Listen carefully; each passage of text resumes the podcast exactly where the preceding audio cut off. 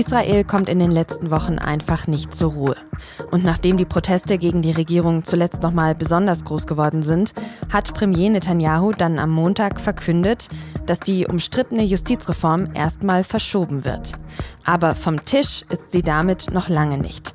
Das sagt Peter Münch, der Israel-Korrespondent der SZ. Mit ihm habe ich darüber gesprochen, wie es jetzt weitergehen könnte. Sie hören auf den Punkt, den Nachrichtenpodcast der Süddeutschen Zeitung. Ich bin Tami Holderried. Schön, dass Sie zuhören.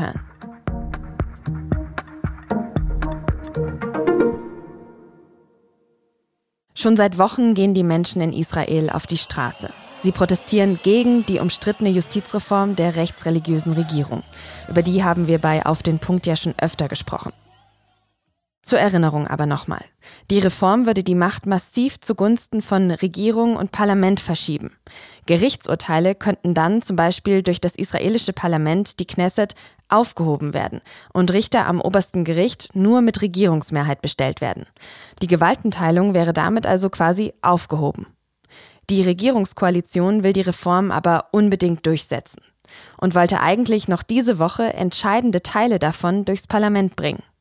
Am Sonntag hat Premier Netanyahu dann sogar seinen Verteidigungsminister gefeuert, weil der sich für einen Stopp der Reform eingesetzt hatte.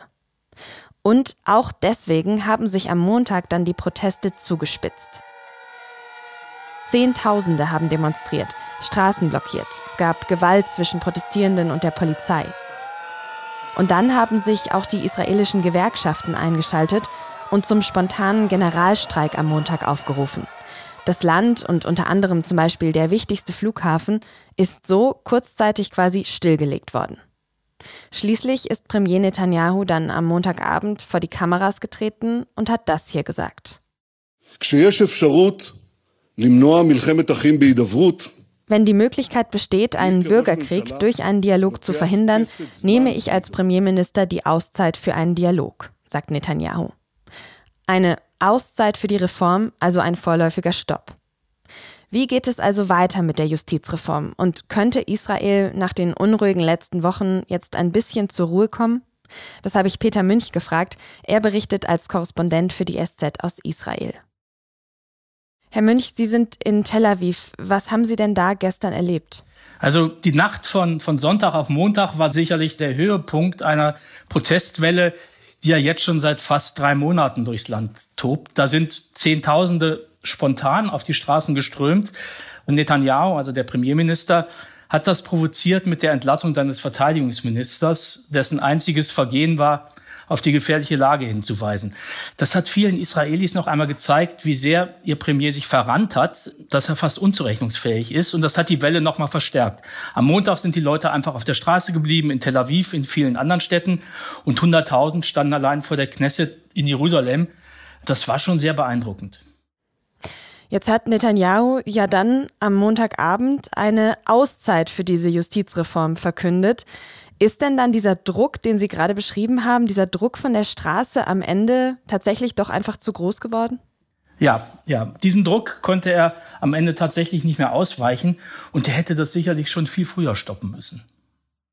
Warum hat es denn dann so lange gedauert? Die Menschen protestieren ja seit Wochen, Sie haben es gerade schon skizziert. Seit Wochen schauen wir auch hier im Podcast immer wieder nach Israel und auf die Proteste. Warum hat Netanyahu doch so lange ja, ausgehalten, sage ich mal? Ich würde sagen, er hat einfach den Schuss nicht gehört. Er hat viele Fehler gemacht in den letzten Wochen und Monaten. Arroganz, Ignoranz und am Schluss noch die Entlassung des Verteidigungsministers, der in den Augen einer breiten Öffentlichkeit als einer der wenigen verantwortungsvollen Politiker in einer Chaos- und Krawalltruppe gegolten hat. Generell wurde der Druck ja in den letzten Wochen immer höher, auch aus dem Ausland. Was hat Netanyahu denn jetzt sonst noch zu dieser Reaktion am Montag bewegt? Ja, also der, der Druck der Straße allein war es sicherlich nicht. Am Montag kam noch die Ausrufung eines Generalstreiks dazu. Die Wirtschaft ist ohnehin schon auf Talfahrt. Und überdies gab es in den vergangenen Wochen noch, noch eine Welle von Verweigerungen der Armeereservisten. Und das ist für Israel in seiner geopolitischen Lage natürlich besonders gefährlich. Also äh, kurzum, Netanyahu stand längst schon mit dem Rücken zur Wand. Er hat das nur viel zu spät äh, gemerkt und nicht wahrhaben wollen. Mhm. Jetzt haben Sie gerade schon diese Verweigerungen von den Armeereservisten angesprochen. Warum ist das denn so besonders wichtig für Netanyahu? Naja, also Israel sozusagen lebt von seiner starken Armee. Das Land ist umringt von Feinden, also Israel sozusagen muss ständig abwehrbereit sein.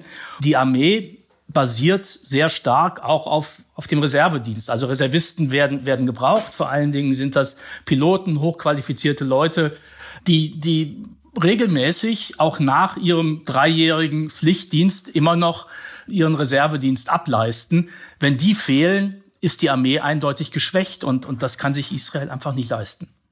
Und das kommt auch in der Bevölkerung so an?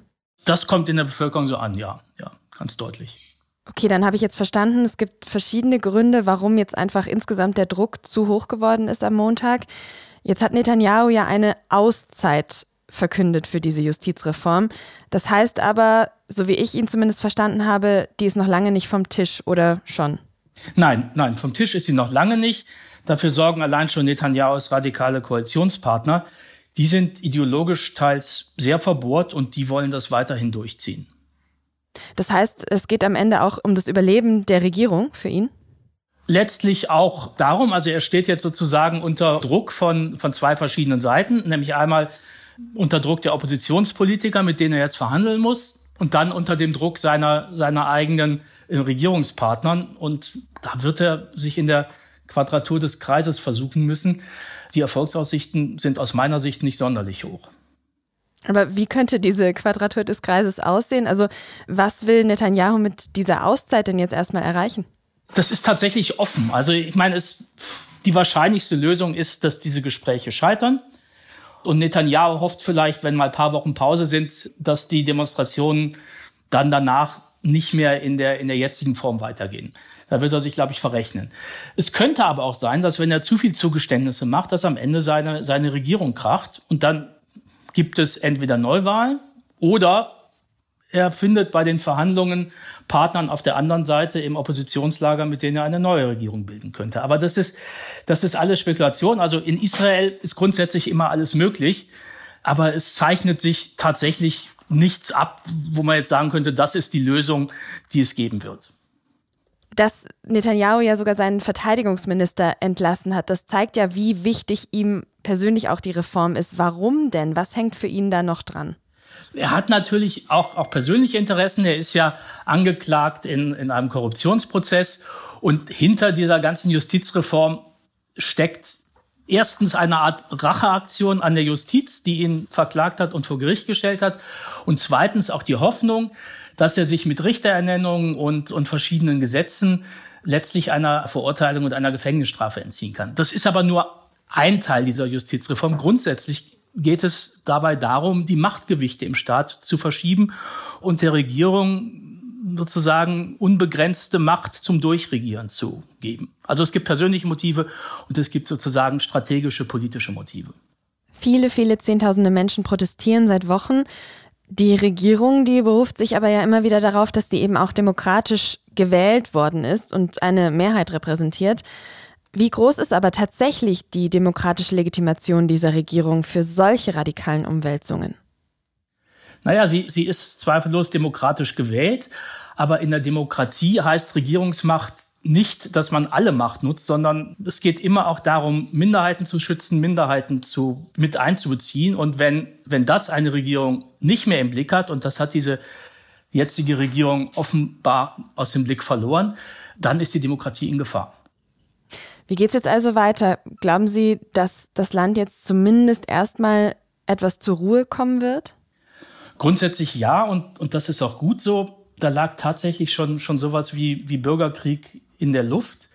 Aber die Protestbewegung hat angekündigt, weiter zu, zu demonstrieren. Das hat einen einfachen Grund. Niemand glaubt Netanyahu. Der hat sämtliches Vertrauenskapital verspielt in den letzten Jahren. Aber es werden in den nächsten Wochen, in denen verhandelt wird, sicherlich nicht mehr ganz so machtvolle Demonstrationen sein. Das allerdings kann dann sehr schnell wieder aufflammen, wenn die Verhandlungen scheitern. Wir beobachten das auf jeden Fall weiter.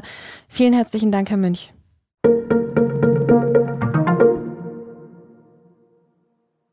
Von 2035 an sollen in der EU nur noch emissionsfreie Autos neu zugelassen werden. Das haben die EU-Staaten am Dienstag in Brüssel beschlossen. Mit einem Hintertürchen für den Verbrennungsmotor. Denn theoretisch dürfen auch Verbrennerautos weiter zugelassen werden, wenn sie denn allein mit E-Fuels betrieben werden. Dafür hatte sich ja vor allem der deutsche Verkehrsminister Volker Wissing von der FDP eingesetzt. Deutschland hatte deswegen den ersten Kompromiss sogar kurz vor der Abstimmung blockiert. Dieses Mal haben nur Italien und Polen gegen den Kompromiss gestimmt. Im Prozess gegen den ehemaligen Audi-Chef Stadler zeichnet sich eine Verurteilung ab. Das hat das Landgericht München II am Dienstagvormittag bekannt gegeben. Stadler steht zusammen mit drei weiteren ehemaligen Audi-Leuten seit zweieinhalb Jahren wegen Betrugsverdachts vor Gericht. Er soll versucht haben, die Ermittlungen in der sogenannten Abgasaffäre zu behindern. Außerdem soll er Audi-Kunden betrogen haben. Stadler widerspricht dem bislang. Das Gericht hat jetzt aber gesagt, dass bei einem Geständnis auch in diesem Stadium des Gerichtsverfahrens noch eine Freiheitsstrafe auf Bewährung in Betracht komme. Das kann man als einen Wink mit dem Zaunpfahl verstehen.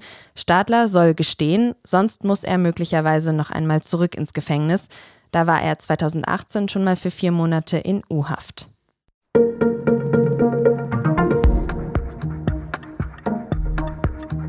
Eigentlich hat sich die Ampelkoalition ja mal vorgenommen, nicht in nächtelangen Sitzungen gemeinsam durchzumachen. Nach dem Ausschussmarathon der letzten zwei Tage ist sie aber zumindest daran schon mal sicher gescheitert. Sind die Zeiten der freundlichen Selfies und ausgeschlafenen Gesichter jetzt also endgültig vorbei? Alles über die Hintergründe des Koalitionsausschusses und die Kompromisse der Ampel, wenn es denn dann welche gibt, lesen Sie in der Mittwochsausgabe der SZ und natürlich auf sz.de. Redaktionsschluss für Auf den Punkt war 16 Uhr. Produziert wurde diese Folge von Jakob Arnoux. Vielen Dank fürs Zuhören und bis morgen.